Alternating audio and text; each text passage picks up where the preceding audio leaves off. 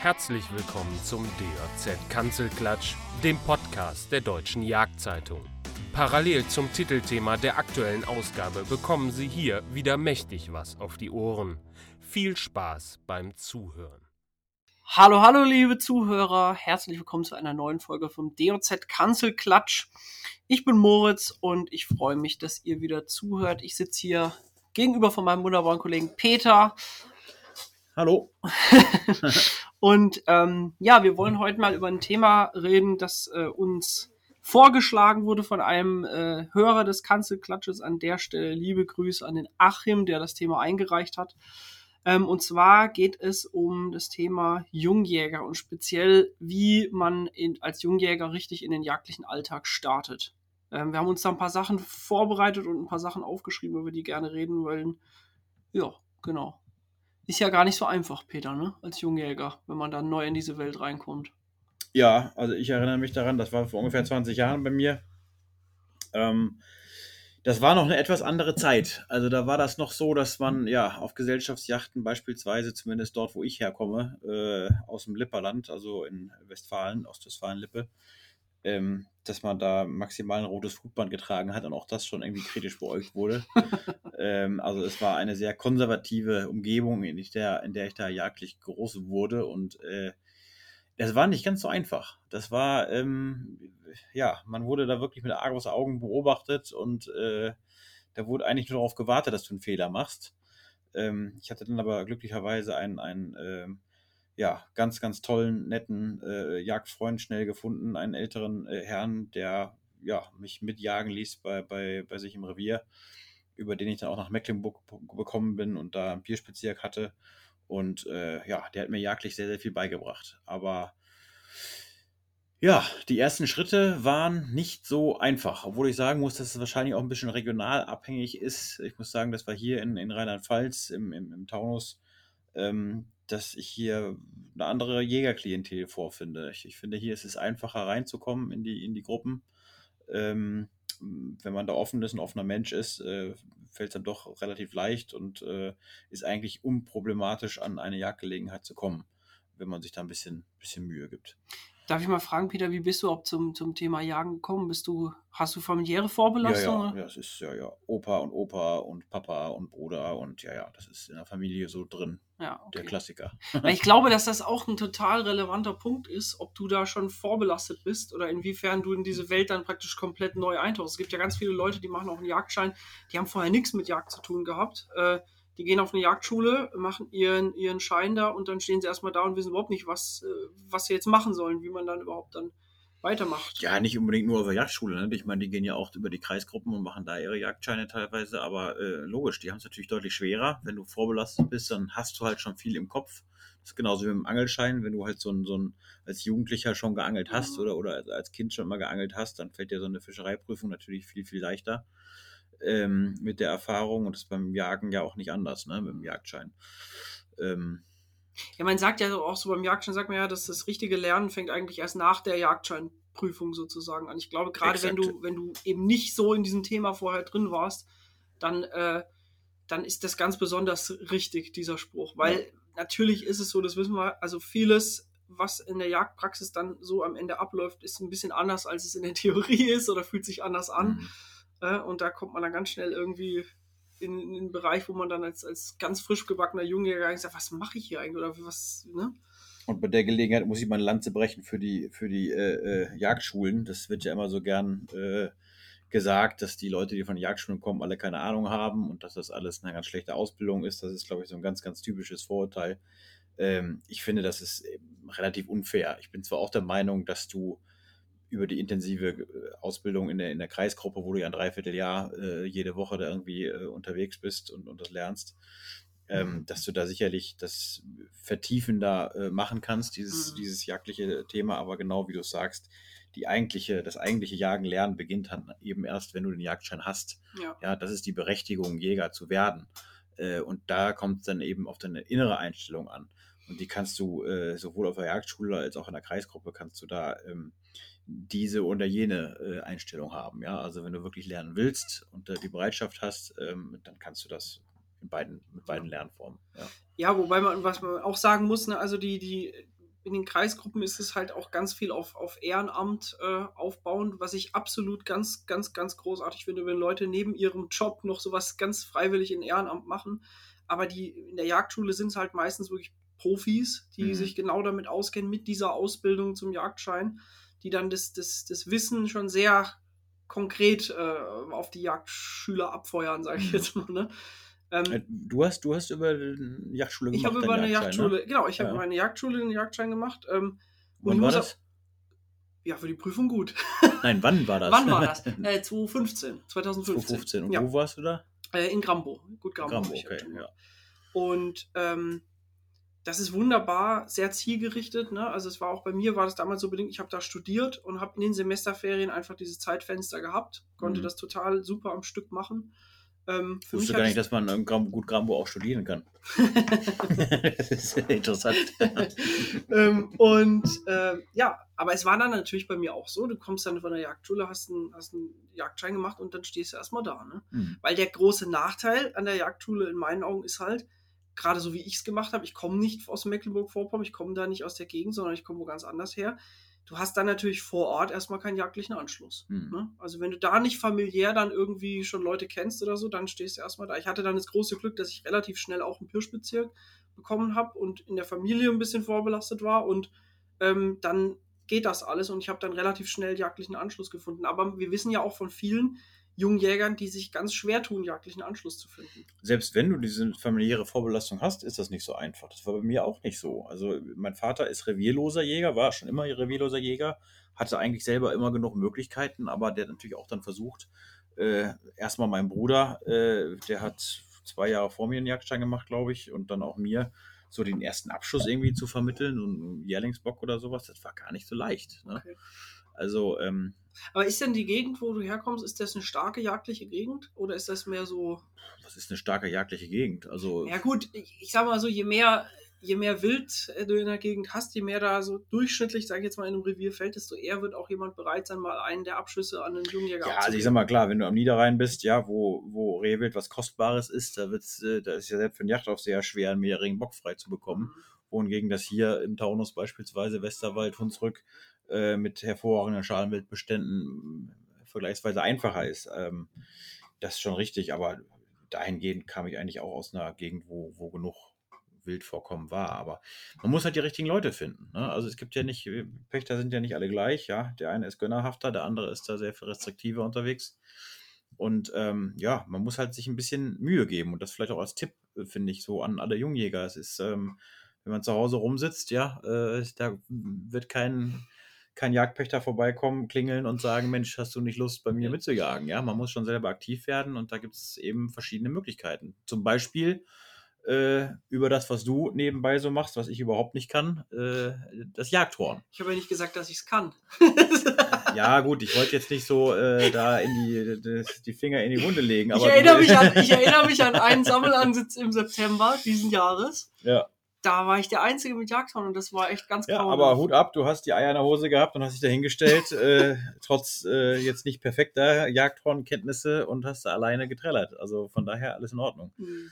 Ähm, nein, aber du, du machst das ja, du hast es ja gelernt und ähm, auch wenn du es nicht perfekt kannst, äh, kannst du ja, kannst du dich da vorne mit hinstellen und, und mitblasen. Das stimmt. Und ähm, ja, das war früher immer so bei mir, dass das das erste, was gesagt wurde in der, in der Jagdausbildung auch, also ich habe es über die Kreisgruppe damals gemacht, ähm, lernt auf jeden Fall Jagdhorn spielen. Mhm. Darüber bekommt ihr Jagdgelegenheiten und Jagdeinladungen ohne Ende.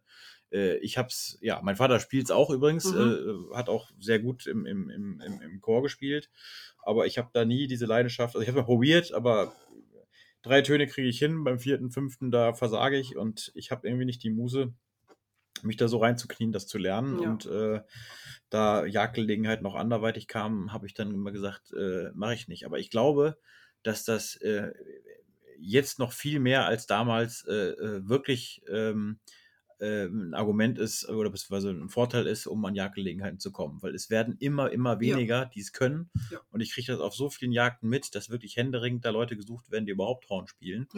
Ähm, und das ist für ganz, ganz viele Leute, die, die diese Tradition irgendwie pflegen und äh, gerne haben, sage ich mal, äh, ist das wichtig. Und wenn du da einen hast, der das kann, äh, der wird auch immer gerne eingeladen für sowas. Auf absolut, jeden Fall. ne? absolut. Also ich, ich kann das aus eigener Erfahrung sagen. Ich, ganz, ganz oft ist es so, dass Leute mich nochmal im Vorfeld ansprechen vor einer Drücke und sagen, bitte, bitte bring's Horn mit. Mhm. Wir brauchen unbedingt Leute mit Horn dann da, weil die sind Ja. echt, und die sind ja, wie du gesagt hast, noch, noch mehr als nur als vor 20 Jahren, als du den Jagdschein gemacht hast, sind die richtig, richtig rar gesät heute. Mhm. Also das ist teilweise, kannst froh sein, wenn du drei da stehen hast, ne? Mhm. wenn es nicht nur zwei oder einer ist. Mhm. Klar, gibt auch Jacken, wo, wo viele Bläser da sind. Kommt da immer ein bisschen drauf an, wo man ist und so, aber äh, an sich ist es schon ein sehr, sehr, sehr, sehr gut Ding. Peter, lass uns doch mal ganz konkret ähm, nochmal von diesem Drückjagdthema jetzt runtergehen und sagen, was braucht eigentlich der Jungjäger, der frisch von der Jagdschule gekommen ist, was braucht der denn eigentlich alles, um überhaupt die Jagd ausüben zu können zuerst mal? Du meinst Ausrüstung? nicht nur Ausrüstung, sondern überhaupt. Ich würde jetzt mal ganz an, wir haben gerade gesagt, er braucht eine Jagdgelegenheit. Äh, Mhm. die ist, das ist natürlich gesetzt. Ja, kann auch, kann auch wildern gehen. aber, das geht auch nur eine Zeit lang gut mit den Bildern. Mhm. Nee, klar, also eine Jagdgelegenheit, ähm, die über Kontakte meistens kommt, das haben wir gerade schon festgestellt, ist auf jeden Fall so. Ähm, was ich super auch finde, Jagdschein lösen. Jagdschein lösen, davon gehen wir jetzt mal aus, dass er diesen Amtsgang schon hinter sich gebracht hat. Ja. Ähm, ich finde, es ist auch sehr, sehr gut, wenn man über die Jagdgelegenheit hinaus irgendeine Art von, ja, ist ganz hochgesprungen, Mentor, Lehrprinz oder was auch immer hat, ähm, der mir ein bisschen was äh, erzählen kann, ne? der mir ein bisschen was beibringen kann, wie es dann wirklich Ja, also das Lehrprinz, klar, Lehrprinz ist äh, super. Also die, ich kenne dieses System hier aus Rheinland-Pfalz. Ich habe das selber mal gemacht für eine Kollegin, war, das, war ich der Lehrprinz und das war eine total tolle Zeit, ähm, weil äh, die Nicole damals halt ja ständig mitgegangen ist mit mir und ich ihr darüber unglaublich viel natürlich auch äh, erklären konnte, beibringen konnte und sie, ohne dass ich viel gesagt habe, natürlich auch selber viel mitbekommen hat, gesehen hat, gelernt hat. Und das fehlte mir zum Beispiel in meiner Ausbildung damals in Nordrhein-Westfalen ähm, komplett. Also ich Mhm. habe den Yachtschein gemacht und ich hatte noch nicht ein einziges Stück Wild aufgebrochen. Mhm. Ja, da war einmal ein Termin angesetzt, wo äh, einer der Förster, die da Ausbilder waren, gesagt hat, so, da haben wir was zum Aufbrechen. Äh, da können wir alle mal zugucken. Äh, da konnte ich nicht. Und aber auch da war es nicht so, dass man das selber machen konnte, sondern die Menschentraube stand drumherum und hat geguckt, wie er es aufgebrochen ich glaube, hat. das ist auch Standard. Äh, ja, und das ist einfach zu wenig. Das finde ich eigentlich ein Skandal, weil äh, es kann doch nicht sein, dass man die Berechtigung hat zu töten, ähm, Mhm. aber nicht in der Lage ist oder dann wirklich überhaupt nicht weiß, was mache ich denn jetzt eigentlich mit dem Stück. Mhm. Und äh, also da habe ich wirklich schon abenteuerliche äh, Sachen gesehen, wie Jungjäger, also auch ältere, ja, die Spätberufenen, ähm, da in, im, im Wild rumstochern ähm, und wirklich überhaupt nicht wissen, was sie da tun. Mhm. Und dafür muss ich sagen, ist so ein, so ein Lehrprinzsystem ist wirklich perfekt. Also das würde ich, äh, würde ich auch als DJV, würde ich da total für kämpfen, dass das flächendeckend in ganz Deutschland so verpflichtend ist. Mhm. Wäre natürlich doof für die Jagdschulen. äh, Da, wenn das in den Kompaktkursen ist, ist es natürlich relativ schwierig, das irgendwie umzusetzen. Aber ähm, und letzten Endes ist es auch Eigenverantwortung, ja. Wenn du einen Jagdschein hast, auch wenn du es noch nie aufgebrochen hast, kannst du natürlich sagen, komm, ich, äh, bevor ich selbst verschieße, gehe ich erstmal bei einem anderen erfahrenen Jäger mit und gucke es mir da mal zwei, dreimal an. Äh, oder fünfmal oder zehnmal, bevor ich dann das selber auch mache Ja. oder mich sicher genug fühle. Ja. ja, wobei man da natürlich auch sagen muss, da muss man natürlich auch gucken, von wem man sich das dann zeigen lässt, muss man ganz ehrlich sagen, weil natürlich auch nicht jeder längerfristige, also ich sage jetzt mal Altjäger, unbedingt so richtig sauber, super aufbricht. Ne? Das ist echt so ein, so ein Thema, da muss man schon, schon gucken. Ich, was ich einen super äh, Tipp finde, den ich damals bekommen habe, ist, wenn man auf irgendwie auf einer, auf einer Gesellschaftsjagd, auf einer Drückjagd ist, als Treiber von mir aus oder wie auch Mhm. immer da hinkommt. Meistens ist es ja mittlerweile so, dass da ein paar Leute stehen, die aufbrechen, die es halt richtig drauf haben, die Metzger sind oder die halt Mhm. irgendwie Berufsjäger sind, wie auch immer, auf jeden Fall sehr viel Erfahrung damit haben. Die haben meistens oder oft nicht viel Zeit, weil es alles im Akkord geht. Mm, Was man aber machen kann, ist, dass man hingeht und sagt, hey, pass auf, wenn du das letzte Stück Wild aufbrichst, dass du Mhm. jetzt hart, die anderen sind alle fertig, dass du dann dir nochmal fünf Minuten Zeit nimmst und mir nochmal ganz genau erklärst, wie das geht. Hm. Dafür, die Zeit nehmen die sich meistens, Hm. ähm, machen sie dann auch gerne und da ist eben der Druck raus, weil die ganzen anderen Stücke schon aufgebrochen sind. Ja. Ähm, und dann kannst du wirklich sagen, du hast jemanden, der, der das schon profimäßig macht und der dir auch wirklich genau zeigen kann, wo du deine Schnitte setzen musst, weil das macht teilweise echt einen, echt einen großen Unterschied. Man kann sich beim Aufbrechen ja wirklich leicht oder schwer machen, Ja. je nachdem, wie man es macht. Also das finde ich einen ganz, ganz guten Tipp. Oder dass man wirklich mal, dass man wirklich mal sagt, wenn man jetzt zwei, drei Jäger schon kennengelernt hat, dass man ganz konkret sagt, wenn du mal wenn du mal draußen bist und es ist irgendwie was und du bist, fährst zur Wildkamera, dann, Kamera, dann ruf mich an, ich will kommen Mhm. und mir das mit angucken. Oder Ja. das vielleicht dann auch unter Anleitung selber machen. Ne? Hm. Weil das ist auch so was, ich weiß, das war bei mir genau das Gleiche. Du, da werden zwei Stück Wild aufgebrochen, du stehst außen rum, guckst zu und weißt aber auch nicht so richtig, ne? Kommst auch nicht so richtig nah dran und so, das ist einfach was anderes. Und wenn du dann da, da hast du den Jagdschein gelöst und dann sitzt du zu Hause, hast deine ersten Ansitze und guckst dir vorher auf YouTube Videos an, wie man aufbricht, damit du es halbwegs weißt, wenn es soweit ist. Hm. Das kann es nicht sein eigentlich, Hm. ne? Da muss, da muss irgendwie nachgebessert werden. Ja. Genau. Ja, es ist, es ist äh, natürlich schwierig. Also aller Anfang ist schwer, sage ich mal, da überhaupt irgendwo reinzukommen. Ne? Also wenn man jetzt wirklich, wenn ich mir vorstelle, du bist ähm, jagdlich überhaupt nicht vorbelastet, äh, familiär, freundschaftlich, du hast irgendwie wirklich aus dir heraus äh, kam der Wunsch, äh, Jäger zu werden, vielleicht auch tatsächlich aus, aus Ernährungsgründen, äh, Gründen, ja, weil du dein eigenes Fleisch gerne erlegen möchtest. Ähm, das, also, was du selber isst ähm, dann da irgendwo reinzukommen, weil das ist nun mal in Deutschland so, du brauchst halt, ich sage mal, um zu jagen, brauchst du Geld oder Beziehung, eins von beiden, ne? äh, am besten beides. ähm, dann hast du eigentlich keine Probleme. Ähm, aber selbst mit Geld ist es so, ähm, du hast, ähm, du hast natürlich, bist nicht direkt jagdpachtfähig, ja, brauchst halt erstmal drei Jahre, bevor du dann die Jagdpachtfähigkeit bekommst. Und ähm, das finde ich auch gut, das System. Ähm, Definitiv. also äh, man soll schon ein bisschen Erfahrung haben, bevor man dann in der Lage ist. Und selbst das System schließt das ja nicht aus. Du kannst drei Jahre überhaupt nicht gejagt haben und trotzdem bist du dann jagdpachtfähig und hast Mhm. überhaupt keine Ahnung von Tuten und Blasen. Ja. Aber ist auch schwer, das in ein anderes System da zu nutzen und dann nochmal vorzuweisen, dass du genug Erfahrung hast. Das wird's ja, das macht zu kompliziert, sage ich mal. Ne? Ja, und ich glaube auch mal ganz ehrlich, die Leute, also der Anteil der Leute, die drei Jahre nicht jagen und dann sagen, ich möchte was pachten, der ist wahrscheinlich auch ziemlich gering. Ne? Och, ich kenne einige Pächter, wo ich doch sagen würde, naja, die jagdliche Kompetenz ist jetzt nicht die allergrößte, muss man wirklich leider so sagen. Ja, ist, ist, ist leider Ja. so. Aber ähm, sei es drum. Lass uns doch mal kurz über das Thema Ausrüstung reden. Also, Weil das, genau, da du kommst du ja auch wissen, nicht was dran. Genau, Ja, was, also, was, was braucht So, man? dann, dann sage ich mal direkt, also als Jungjäger am besten brauchst du 10.000 Euro. Äh, das ist, ist ja erstmal äh, unfassbar viel Kohle und natürlich brauchst du nicht 10.000 Euro. Du kannst auch mit sehr viel weniger zurechtkommen. Und was ich immer sage, und mir wundere ich mich schwer drüber, dass die Leute alle denken, sie brauchen unbedingt eine neue Waffe, äh, äh, wenn sie anfangen. Brauchen sie nicht. Das Mhm. ist toll, was das Marketing der vielen äh, Waffenfirmen da irgendwie äh, zustande bringt, aber äh, das ist auch toll, was die an Produkten äh, da präsentieren und das ist auch toll als, als Ziel zu haben und wenn man sich leisten kann, wunderbar. Aber das ist wirklich kein Muss. Nee. Also ich selber habe angefangen damals mit einem gebrauchten 98er, den ich glaube ich für 450 Euro gekauft habe, mit einem äh, fest vergrößernden 6x42 Zielfernrohr drauf mit Absehen 1, ja, ohne Leuchtpunkt und äh, stellt euch vor, damit kann man auch zur Jagd gehen, ja, Ja, ja. damit habe ich auch nachts an der Kehrung Sauen geschossen. Äh, äh, da ist das Absehen 1 sogar äh, sehr, sehr gut für, ja, mit Mhm. dem dicken Balken. Ja.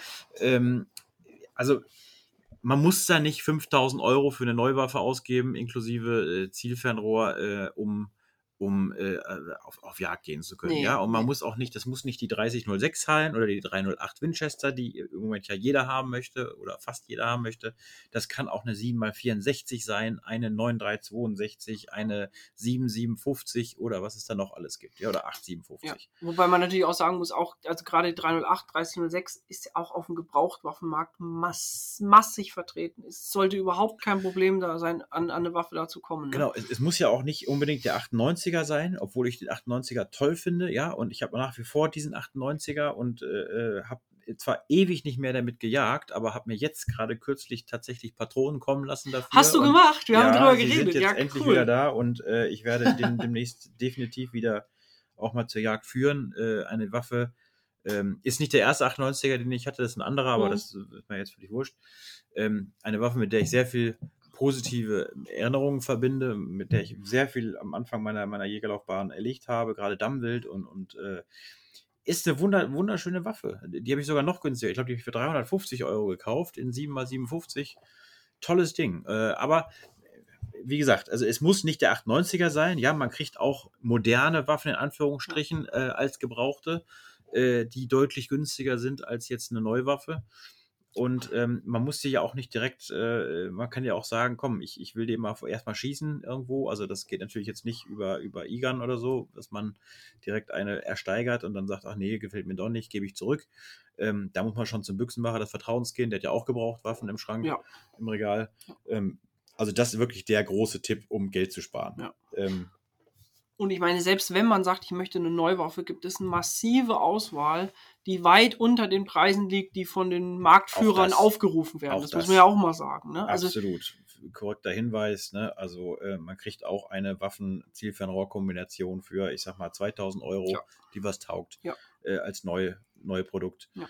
Ähm, also da gibt es wirklich zig Möglichkeiten, ja. Und ähm, natürlich gibt es äh, gerade eine Waffe, die die meisten Leute so im Kopf haben, die alle haben möchten. Und wenn man sie sich leisten kann, okay, äh, wunderbar, tolle Waffe, aber ähm, es ist wirklich kein Muss. Ja? Man kann das- auch mit anderer genau. Ausrüstung Strecke machen. das ist genau der Punkt. Also Eine Waffe muss gerade ausschießen, das ist wichtig und man muss damit klarkommen. Und diese Waffen, die bei uns ähm, zurzeit so, so, so eine große Nachfrage haben, die haben diese Nachfrage nicht umsonst. Das sind tolle Waffen. Absolut klasse. Es spricht überhaupt nichts dagegen, wenn man diese Waffen haben möchte. Aber man muss sie eben nicht haben. Das Mhm. ist eben ganz, ganz, ganz wichtig. Man kann die sich auch noch fünf Jahre später kaufen. Das ist alles kein Problem. Man braucht eine Waffe, mit der man klarkommt und die gerade Mhm. ausschießt. Und das tun die eigentlich alle. Ne? Also das Einzige, wo ich mich ein bisschen schwer mit tue, ist natürlich äh, das Thema Drückjagd. Also wenn du jetzt als das Beispiel, du hast so eine alte Waffe, eine 98er mit einem 6x42 Glas, was damals üblich war.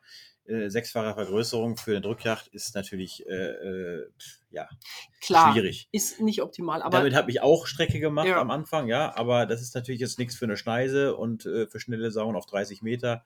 Ähm, da gibt es einfach bessere Alternativen. Und das aber auch generell mal als Tipp, es ist, und das galt vor 20 Jahren auch schon, es ist sinnvoller, in eine gute Optik zu investieren, als äh, in eine teure Waffe, sage ich mal. Mhm. Ja, weil eine Optik, ähm, die muss schon funktionieren, auf die muss ich mich verlassen können. Und bei den Waffen ist es so, es gibt kaum eine Waffe, die nicht präzise ist. Ja. Ja, du musst nur die richtige Munition finden äh, mit der die Waffe dann präzise schießt. Äh, das ist bei fast jeder Waffe der Fall. Jedenfalls, ja, wir reden von, genau, wir reden mal von präzise im jagdlichen Sinne. Ne? Ja. Die, das muss nicht so sein, dass sich alle Treffer auf der Scheibe berühren. Das ist Nein, völlig nein. irrelevant. Eine jagdlich, in, in ein jagdlich vertretbarer Streukreis, den kriegt eigentlich fast jede Waffe auf 100 Meter hin. Ne? Ähm, und übrigens zum Thema, man soll lieber in eine gute Optik äh, investieren. Das würde ich so ein kleines bisschen, äh, ja, ein kleines bisschen revidieren wollen, weil dieses Thema, du sollst in eine gute Optik investieren, kam ja eigentlich vor allem von diesem Nachtjagdthema, ne? das man nachts noch gesehen hat. Ähm, Ich meine das mehr vom Qualitätsaspekt.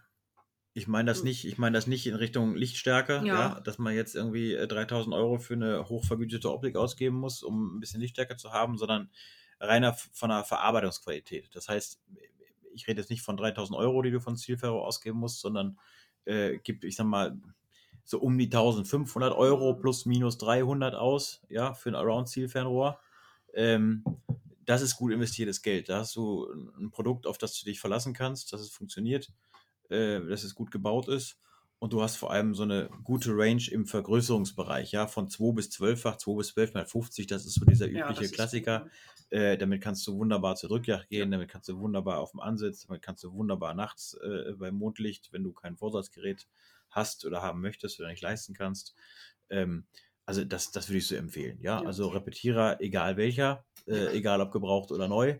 Äh, präzise schießen tun die alles, äh, alle und äh, solche Extras wie Handspannung und äh, Wechsellaufmöglichkeit, äh, gerade Zugverschluss, das sind alles so Sachen, ja, äh, Wechsel, Wechselmagazin, alles schön, nice to have, Nice to aber have, ähm, nicht zwingend notwendig. Ne? Ne. Genauso finde ich übrigens auch äh, das, das allgegenwärtig große Thema Wärmebild und Nachtsichttechnik. Das ist am Ende des Tages nice to have, aber kein Muss. Das Richtig. kommt, finde ich, auch extrem auf das Revier an, das man am Ende zur Verfügung hat. Ne? Also Mhm. klar, wenn sobald Saunen ins Spiel kommen, wird das vielleicht noch mal etwas attraktiver, aber wenn man das nicht so stark hat, also Mhm. wir, man hat früher auch erfolgreich ohne Wärmebildkamera und ohne Vorsatzgerät gejagt. Das geht alles. Ne? Absolut. Gerade wenn man erst damit anfängt. Wenngleich man sagen muss, ähm, also es ist natürlich schwer, jetzt eine Prozentzahl zu nennen, das, das weiß ich nicht, wie viele Leute jetzt mittlerweile schon äh, solche Technik besitzen, aber es ist, wird sicherlich ein Großteil der Jäger sein, die zumindest Beobachtungsgeräte haben. Äh, viele werden auch schon Vorsatzgeräte haben. Ähm, und äh, ja, wenn du da der Einzige bist, oder einer der wenigen, die es nicht haben und die dann wirklich angewiesen sind auf Mondlicht, äh, auf eine gute Mondphase, ähm, dann wirst du da eventuell, ja, selten, selten Glück haben, sag ja, ich mal. Ne? Ja, ähm, und kann natürlich auch sein, dass sich das wieder, könnte ich mir vorstellen, dass sich das wieder in Anführungszeichen negativ auf die Einladungen aus, auswirkt, wenn einer, wenn ein Pächter sozusagen sieht, ah, der Jungjäger ist nicht einsatzfähig bei Neumond oder was auch mhm. immer, weil er eben diese Technik nicht hat. Trotzdem sage ich, wenn man sich leisten kann, absolut, go for it. Das ist einfach der, der, der Zeitgeist, ne? Mhm. Das ist einfach nur mal so aber es ist kein absolutes Muss. Es ist ja. klasse, wenn man es hat und ich möchte es auch nicht missen, aber mhm. ähm, ich habe auch ohne Wärmebildgerät und ohne Vorsatzgerät gejagt und es ist alles, hat, es war schön und ich habe da tolle Sachen erlebt. Ne? Ja, ja. Das ist definitiv so. Vielleicht ganz kurz zum Thema Munition, weil du auch gerade gesagt hast, das ist nämlich auch so ein, so ein Thema, da blickt man, finde ich, schnell als Jungjäger gar nicht mehr durch. Es gibt ja alles Mögliche an, an Munition. Ne? Da würde ich auch einfach sagen, wichtig ist, dass man eine Laborierung findet, die gut schießt mit der eigenen Waffe. Das mhm. ist nämlich nicht, definitiv nicht selbstverständlich, weil Laborierung A aus äh, dem Lauf des Jagdfreundes gut schießt, heißt mhm. das nicht, dass sie das bei meinem Lauf auch tut. Ne? Gerade wenn es dann ans Thema bleifrei geht und es wäre halt schon zu überlegen, wenn man als Jungjäger reinkommt, ob man sich vielleicht nicht eine bleifreie Laborierung sucht, die fliegt, weil damit kann man überall in Deutschland hin, im Zweifel. Ja man äh, ist zukunftsfähig aufgestellt. Und wenn man mhm. da eine findet, die präzise fliegt und die von der Wirkung her zufriedenstellend ist, dann würde ich versuchen, eine bleifreie Laborierung zu finden. Ja, es ist, äh, es, es, fällt mir schwer, aber du hast, du hast recht. Also man muss im Prinzip muss man das empfehlen äh, mittlerweile äh, ja. aufgrund der gesetzlichen äh, Vorgaben und Veränderungen, dass die Leute wirklich sich mit bleifrei anfreunden.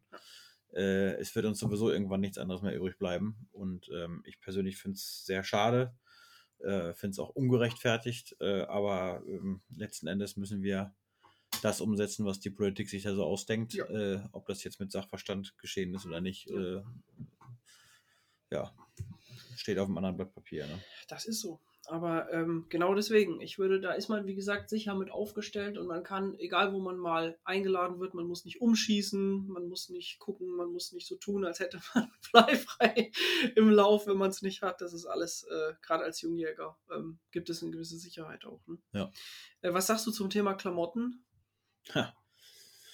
Ja, es hat jetzt immer so schön, ne? wer, wer, wer friert, ist, ist dumm oder, oder hat kein Geld. Ne? Ähm, und ähm, ich finde nicht, dass du also für die Winterbekleidung wahnsinnig viel Geld ausgeben musst, um nicht zu frieren. Es gibt auch durchaus günstige Winterbekleidung. Ich will jetzt da keine Werbung für irgendeine Marke machen oder irgendeinen Versandhandel, aber es gibt einen Versandhandel, der sehr, sehr günstig ist, immer sehr viel günstiger als viele anderen. Ähm, und ich habe selbst noch nicht ausprobiert, muss ich ehrlich zugeben, aber ich glaube, dass auch von billigen Marken echte massiv dicke Winterbekleidung auch wärmt und, und sinnvoll ist. Und äh, für den Winter kann ich persönlich aus eigener Erfahrung immer nur sagen, so ein Ansitzsack ist wirklich etwas, was ähm, gut investiertes Geld ist. Ja. Ähm, das noch mit so einem kleinen Taschenofen oder sowas, was nicht mhm. viel Geld kostet, äh, kann man ganz gut der Kälte trotzen.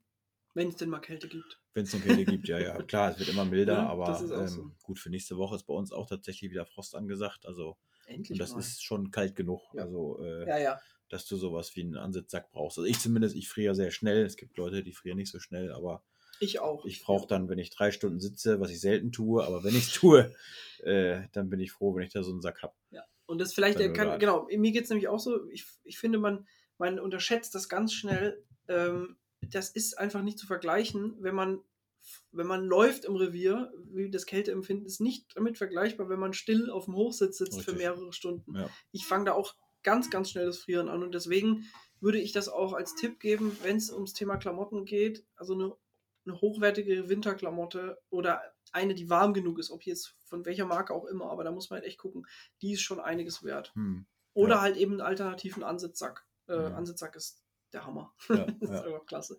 Und was ich auch wichtig finde, ist irgendwas, was regenfest ist. Eine hm. regenfeste Geschichte. Ähm, Gibt es auch von zig Herstellern in unterschiedlichen Preissegmenten, aber äh, das finde ich, find ich wichtig. Ansonsten, man muss nicht den, den, den, neuesten coolen Marken haben oder was auch immer, das spielt überhaupt keine Rolle. Da Nein, also klar, es gibt günstige Marken, äh, äh die dann äh, häufig genauso gut wärmen oder genauso gut äh, äh, eine Signalfarbe haben wie teurere Marken, ja, wenn du jetzt äh, an Drückjagdkleidung denkst, aber auch da reicht eine Autowarnweste, ja, äh, Definitiv. äh, das muss Definitiv nicht unbedingt eine Camouflagejacke sein in, in Blaze Orange. Mhm. Das kann auch die normale Warnweste sein. Und es Da muss auch nicht die Jacke sein, die der Prinz anhat, wenn er 20 Saunen um die Ecke bringt. Muss nicht sein. Ja, also äh, genau. Ein kleiner Tipp vielleicht zum Thema Klamotten, den finde ich eigentlich ganz gut, ähm, ist, man kann echt super Jagdklamotten auch gebraucht kaufen. Ne? Also Hm. über diverse Facebook-Gruppen gibt es immer wieder super Angebote, wo man sie echt für einen Bruchteil des Originalpreises bekommt. eBay Kleinanzeigen kann man immer reingucken. ähm, oder auch bei uns im, im, im Heft in den Kleinanzeigenteil ist immer wieder was drin. Ne? Also Mhm. das ist auch, da kann man definitiv klamottenmäßig richtige Schnäppchen machen. Ähm. Genau. Eine Ja, Sache, die also- mir gerade noch einfällt. Ja, Ja, sag nee, du sag- erstmal. sag mal. Nee, das geht jetzt wieder ins nächste Thema. Achso, Äh, ja, gut. Also zur Ausrüstung wollte ich noch sagen, also generell mal, wir müssen jetzt nicht davon ausgehen, dass jeder Jungjäger ähm, ganz, ganz wenig Geld hat. Ja, es Mhm. gibt ja auch Leute, die haben, haben da ein bisschen mehr und sind durchaus bereit, da für die Erstausstattung 10.000 Euro da auf den Tisch zu legen. Auch wenn das für manchen Zuhörer jetzt vielleicht ähm, wie hohn klingt, aber ist halt so. Ja. Ähm, und die sind auch bereit, das auszugeben. Ähm, aber was ich noch sagen wollte, ähm, wo ich definitiv drin äh, investieren würde, ist auch kein Muss, aber äh, ein Pierstock ist für mich Mhm. ganz, ganz entscheidende Geschichte. Und es gibt mittlerweile gibt es sehr, sehr viele von diesen vierbeinigen, also die stehen auf zwei Beinen sozusagen, sind ausklappbar oben und man hat oben zwei Auflagen für Hinterschaft, Vorderschaft. Diese Pierstöcke gibt es seit ungefähr zehn Jahren mittlerweile kommerziell in Deutschland und es wurden immer mehr Hersteller, die, die da auf den Markt kamen und die sind einfach aus meiner Sicht Gold wert. Ja. Das ist eine ganz, ganz todsichere Auflage und ähm, Pirschen wird nicht so gern gesehen in jedem Revier. Andere Reviere sind da ganz anders drauf. Ähm, ist auch immer die Frage, worauf äh, geht es jetzt nachts auf Sauen oder ähm, äh, bist du im Rotwildrevier unterwegs, wo Pirschen vielleicht tatsächlich stören kann. Äh, das ist dann so individuelle Sache, aber ich sag mal, so ein Pierstock ist für 100 bis 200 Euro zu haben und ist für mich aus meiner Sicht auch eine absolut lohnenswerte äh, Investition. Selbst wenn man nicht viel pirschen geht. Ja. Wie, wie, wie oft ist einfach passiert, dass du auf dem Weg vom Auto zum Hochsitz auf Mhm. Wild triffst, dass da Mhm. schon irgendwo auf dem Weg steht oder in der Wiese steht oder sonst was. Ja. Ähm, selbst wenn du gar nicht pirscht im Normalfall, nur für diesen Weg vom Ansitz und zum Ansitz Bei würde ich immer immer einen dabei. nehmen. Immer. Das Meiner ist, ist immer im Auto Ja. und er ist immer, egal ob ich zum Ansitz gehe oder Ja. direkt zur Pirsch, er ist immer dabei. Ja. Und äh, ich schieße da definitiv mehr von als vom Hochsitz. ja, deutlich ich, mehr. Ja, Ähm, ich auch die ne?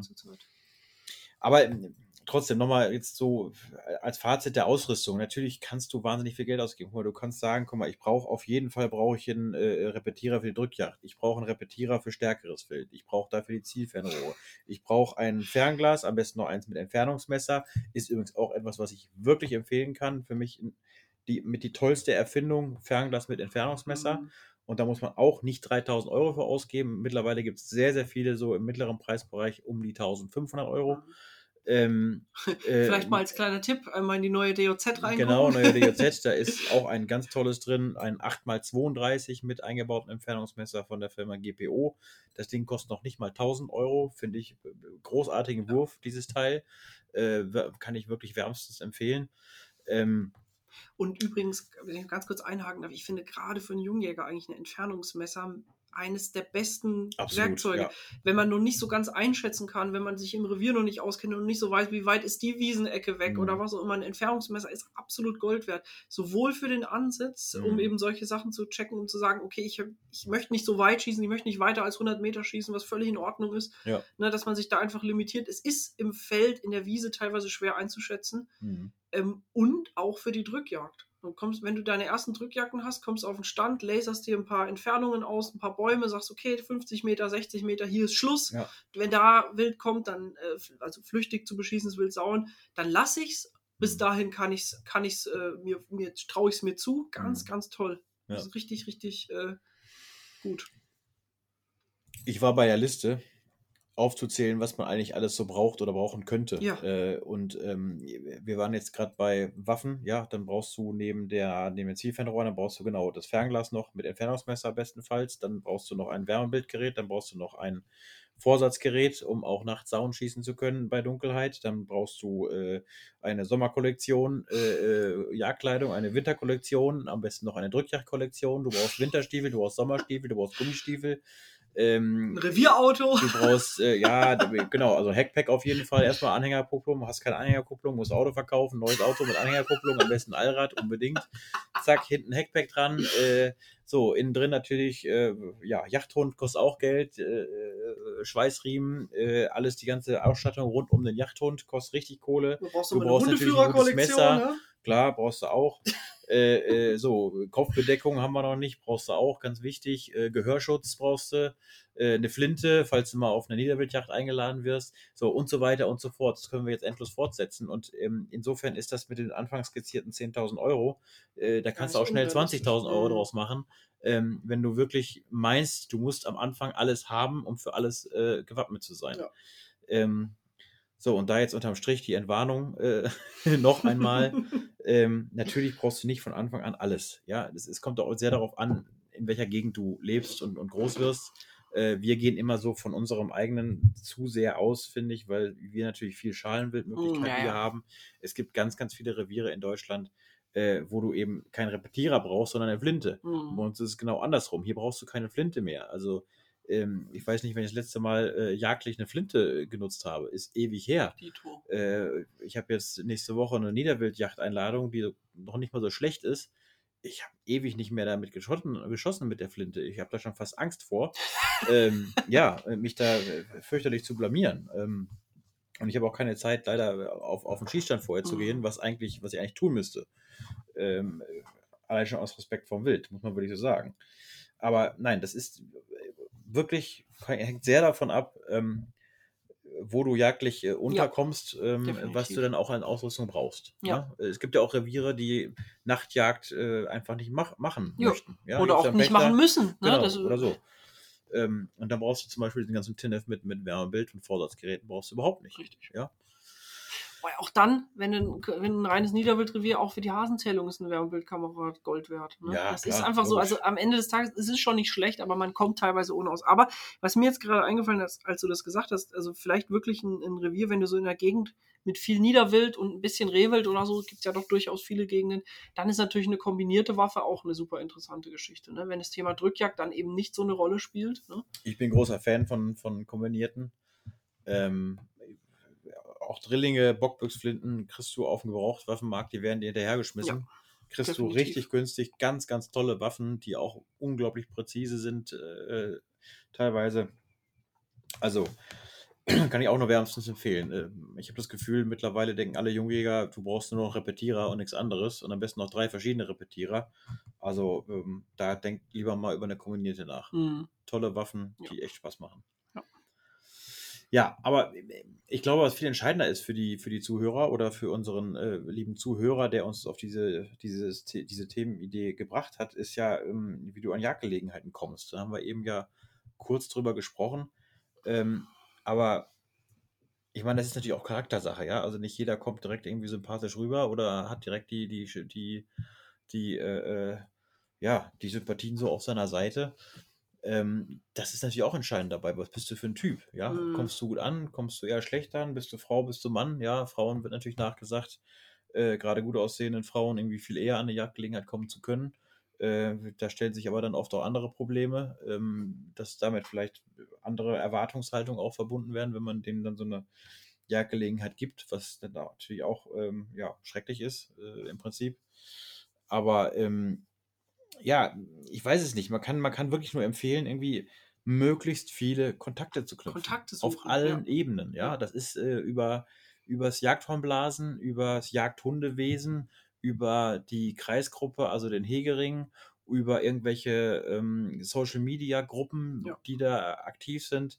Man kann es nicht, Schießstände, also es gibt wirklich zig Möglichkeiten ähm, zu Kontakten und da muss man einfach äh, den Arsch hochkriegen. Ja. Ganz einfach. Ja. Ähm, und je aktiver man da ist, je besser man netzwerken kann, desto eher wird man an Jagdgelegenheiten kommen. Und ähm, wenn man es ganz geschickt anstellt und sympathisch ist, dann kann man sich auch irgendwann das regelrecht aussuchen, wo man mitjagen möchte. Mhm. Da bin ich eigentlich relativ überzeugt von.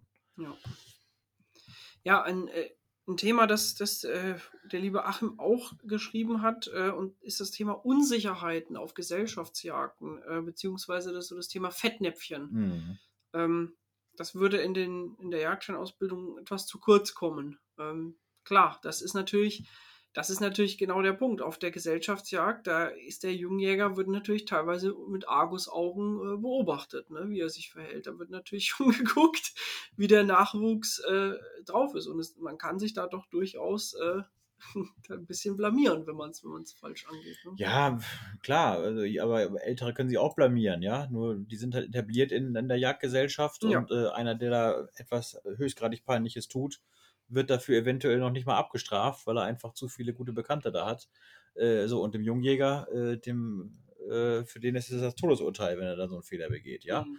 Also da kann man nur empfehlen, ähm, seid zurückhaltend. Ja, also ihr müsst ja jetzt nicht direkt auftreten wie der Oberrambo äh, und der mit dem größten Selbstbewusstsein. Ähm, das erwartet auch keiner von euch. Ihr sollt schon natürlich selbstbewusst sein, äh, kein Mäuschen sein, ja, schon einer sein, der oder eine sein, die, die Schrägstrich, der irgendwie ähm, ja, mit beiden Beinen im Leben steht und, und Selbstbewusstsein hat.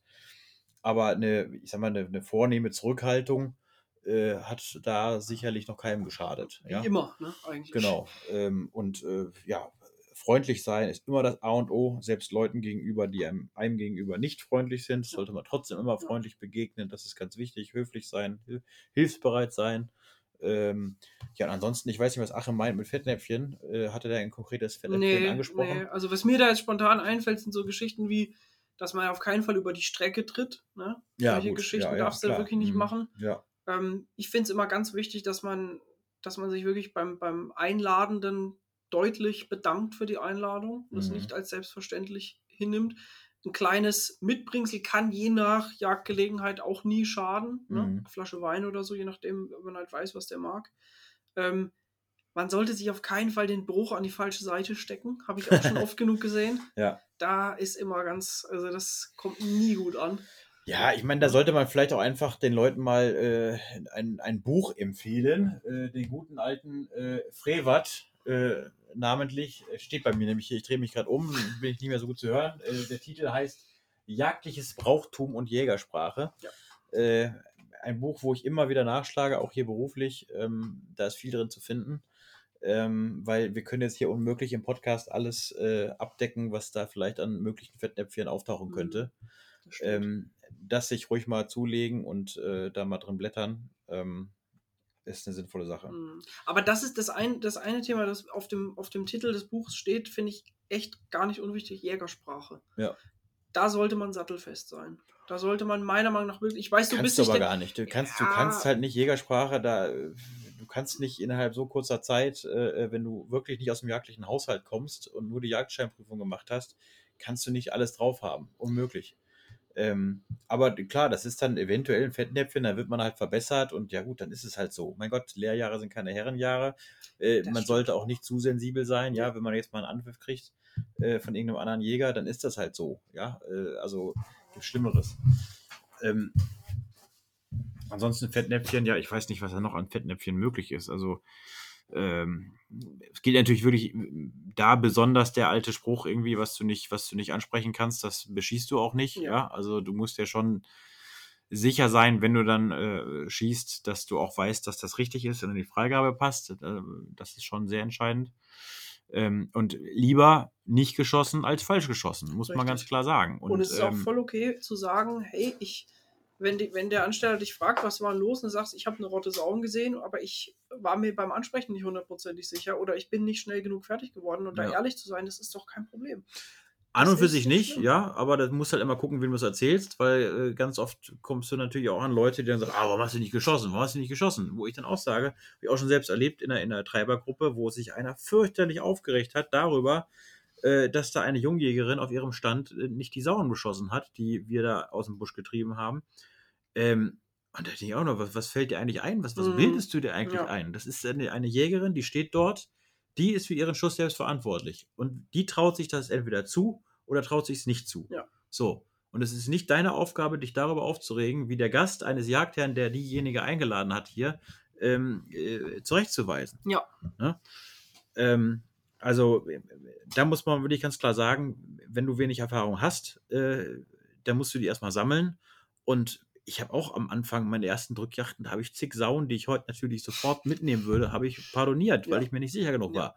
Und da gibt es überhaupt kein Problem mit. Nein. Trotzdem bleibe ich dabei, dass ähm, manchmal ist es besser, äh, die Wahrheit wegzulassen, als sie zu erzählen. Hm. Also man muss auch nicht jedem das dann auf, Nein, auf den Bauch binden, dass man da äh, zig Chancen hatten und Anblick hatte und nicht geschossen hat. Ja.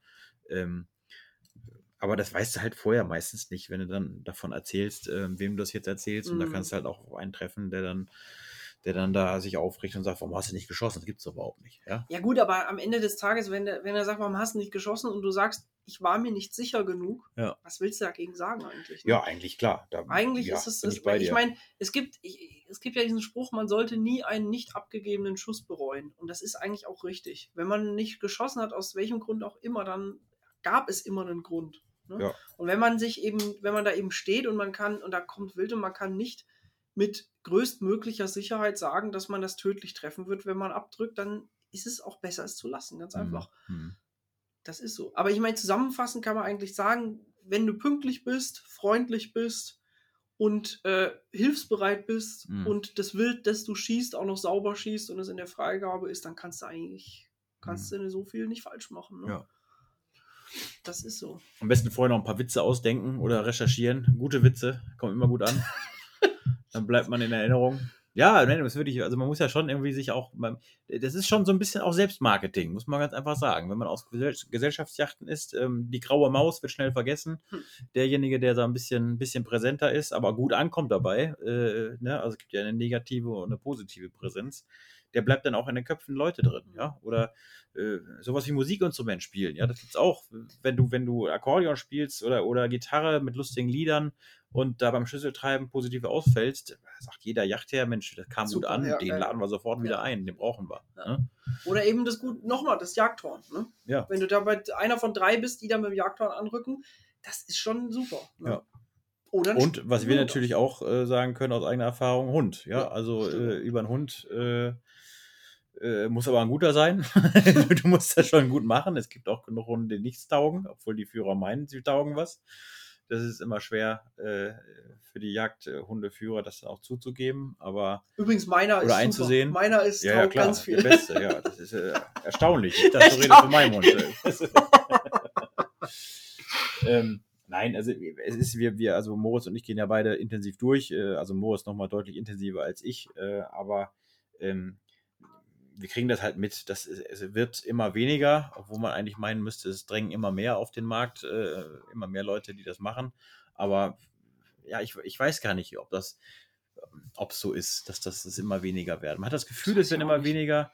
Ähm, auf jeden Fall muss man auch nach guten Hunden gucken. Ne? Es gibt auch wirklich Hunde, die einfach keinen Zucht zur Sau haben und Mhm. das ist ja schön und gut, dass Leute sich bewogen fühlen, da mit ihrem Hund irgendwie jachtlich aktiv zu sein. Aber man muss dann auch wirklich so ehrlich sein und sagen, okay, dieser Hund taugt an Sauen nichts. Und das Mhm. ist für mich einfach, ähm, ja, also wir sprechen jetzt wieder nur von Drückjachten. Es gibt natürlich zig Einsatzzwecke für, für, für die verschiedenen Jagdhunde, aber Drückjacht ist halt unser Thema und da geht es halt einfach um die Sau. Ja. Ja, äh, nicht. Äh, Ja, das Reh kriegt jeder Hund bewegt. Ne? Also das ist genau, nicht das ja. Problem. Und, und Rotwild, Dammwild sowieso. Ja. Ähm, von daher, es geht um Sauen und ähm, da kann man auch nur wirklich wieder jedem empfehlen, auch Jungjägern, wenn, wenn man sich darauf einlassen möchte, beziehungsweise das, das gerne machen möchte, ähm, völlig rasseunabhängig, äh, geht auf jeden Fall mit dem jungen Hund ins Saugatter. Weil da seht ihr, was der Hund macht. Da habt ihr einen Gattermeister, der in der Regel Ahnung hat von der Materie und der kann euch da auch wertvolle Tipps geben, ähm, wie ihr den Hund, wenn er noch von sich aus keinen Zucht zur Sau hat, vielleicht diesen Zucht zur Sau noch ein bisschen äh, antrainieren könnt. Ja? Und sucht euch jemanden, versucht Kontakt zu jemandem aufzubauen, der ein oder mehrere gute Hunde führt. Mhm. Diese Person hat nämlich Drückjagdeinladungen noch und nöcher. Mhm. Wenn ihr zu dem guten Kontakt habt und den guten Kontakt haltet und ihr habt einen eigenen Hund und könnt euch dranhängen, zack, fertig. Mhm. Das dauert, wenn, das, wenn sich das einmal rumspricht, dass ihr einen halbwegs. Man muss nicht den besten Hund der Welt haben, das ist auch totaler Quatsch. Man muss auch nicht so tun, als hätte man den besten Hund der Welt. Habe ich auch nicht. Aber mein Hund, es funktioniert halbwegs, macht halbwegs Spaß und wenn Leute das mitbekommen, dass es eben halbwegs funktioniert, dann wird's, kann es in ziemlich schneller äh, Weise zum Selbstläufer werden. Mhm. Das ist, das ist so. Obwohl man immer sagen muss, das ist natürlich, ähm, du kriegst es nicht über Drückjagdeinladungen, weil die Leute deinen Hund gut gebrauchen können für die Drückjagd, dann kriegst du das nicht automatisch eine Einladung dann auf einen, auf einen mehrjährigen Bock Nein. äh, im Frühjahr oder sowas. Ne? Ähm, es ist dann die Jagdgelegenheit der Drückjagd, aber da können Moritz und ich halt beide aus eigener Erfahrung sagen, ähm, das äh, macht Freude, das macht Spaß, man erlebt wahnsinnig viel, man lernt dort auch ganz tolle Leute kennen in der Treiberwehr und ähm, ja, man erlebt jachtlich äh, oft mehr als auf dem Stand, Mhm. äh, muss man ganz klar so sagen. Ne? Also da, und da spreche ich nicht davon, dass man jetzt da unbedingt äh, äh, auch selber weit mein Zeil hat, äh, wenn man irgendwie eine Sau abfängt. Ob die jetzt von Hunden gefangen ist oder, oder äh, krankgeschossen wurde, völlig wurscht. Ähm, sondern du siehst einfach mehr, du erlebst mehr. Ja. Und es kann noch so nass und noch so kalt sein. Ähm, du bist immer aktiv und deswegen wirst du nicht frieren. Das ist so.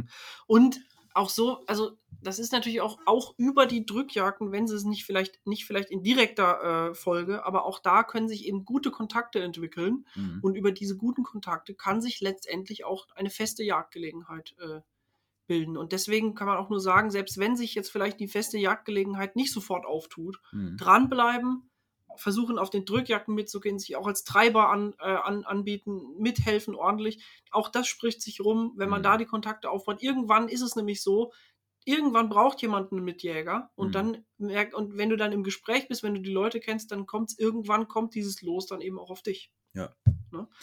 Und auch da wieder, wenn ihr dann mal so eine Jagdgelegenheit äh, bekommt, auch da kann ich wirklich nur jedem empfehlen, erstmal mit einer gewissen Zurückhaltung und Bescheidenheit dran zu gehen. Äh, das ist tatsächlich nicht selbstverständlich und ich kenne viele Jagdherren, die auch sich sehr darüber beschweren, beziehungsweise äh, sehr verzweifelt sind, äh, wirklich einen guten Yachtaufseher zu finden. Ja, also Yachtaufseher ist zum Beispiel auch so eine Geschichte. Mit Jäger ist schön und gut. Das ist ja im Prinzip etwas, was sehr unverpflichtend ist. Dann Mhm. hast du die Möglichkeit rauszugehen, aber du bist nicht verpflichtet, irgendwas zu tun. Äh, wenn du Jagdaufseher bist, hast du ein bisschen mehr Verantwortung. Da kümmerst du dich in der Regel ums Fallwild, kümmerst dich um Kirrungen, äh, kümmerst dich um Hochsitze und so weiter und so fort.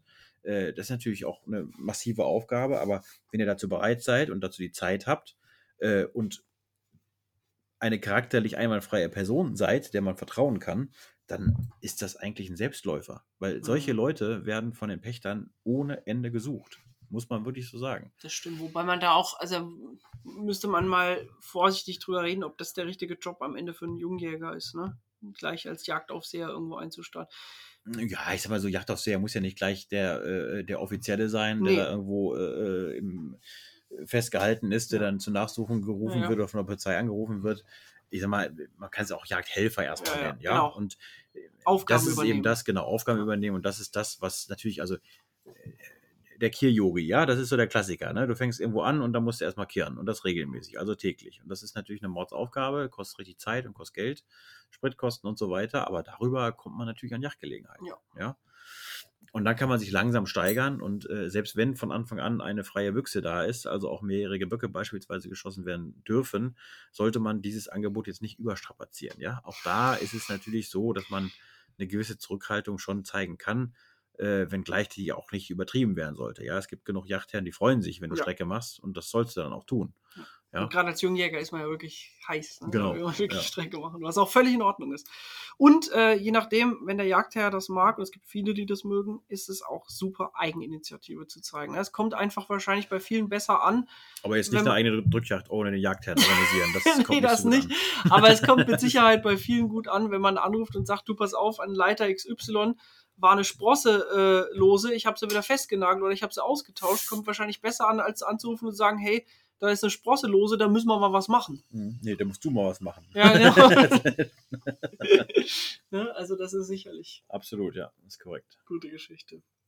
Ja, am Ende des Tages muss man eigentlich sagen, es läuft immer über Eigeninitiative. Man muss, wie du vorhin genau richtig gesagt hast, den Arsch hochkriegen, man Ja. muss die Kontakte suchen, man muss aktiv in der örtlichen Szene sein, man muss sich an die richtigen Leute hängen Hm. Ne? Und die meisten Leute, wenn man freundlich ist, nett ist und interessiert ist und ehrliches Interesse zeigt, die meisten Leute helfen dir am Ende des Tages. Ja. Die zeigen dir, was sie machen, du lernst viel, du lernst Leute kennen Hm. und dann kriegst du. Charakterlich passt es nicht immer, ne? Also Nee. das ist, ähm, so sind Menschen, ja, oder auch andere Lebewesen. Hunde sind da genauso. Manche Hunde können sich riechen, manche nicht. Bei Menschen ist es nichts anderes. Ähm, aber es wird definitiv irgendwann derjenige auftauchen oder diejenige äh, oder diejenigen, wo es passt und wo dann eine Jagdgelegenheit bei rumspringt. Aber genau, Arsch hochkriegen. Arsch hochkriegen und Spaß haben dabei. Ja. Das ist eigentlich ein guter Abschluss. Okay, ich weiß nicht, Achim, ob wir jetzt alles abgefrühstückt haben, was dich so interessiert hat oder du mit diesem ähm, Aufruf eigentlich bezwecken wolltest. Ähm, Kritik von dir persönlich ist höchst willkommen. Ähm, und, äh, Von allen anderen auch. Von allen anderen ebenso, selbstverständlich, ebenso wie weitere Themenvorschläge. Die gehen uns zwar nicht aus, wir wissen immer noch äh, über das eine oder andere zu quatschen, aber wir nehmen natürlich unglaublich gerne auch Themenvorschläge von euch auf. Äh, und ja, ähm, freuen uns auf viele weitere Jahre des Kanzelklatsches. Genau. Vielen Dank fürs Zuhören. Schön, dass ihr wieder mit dabei wart. Vielen Dank und Weidmanns Heil. Weidmanns Heil.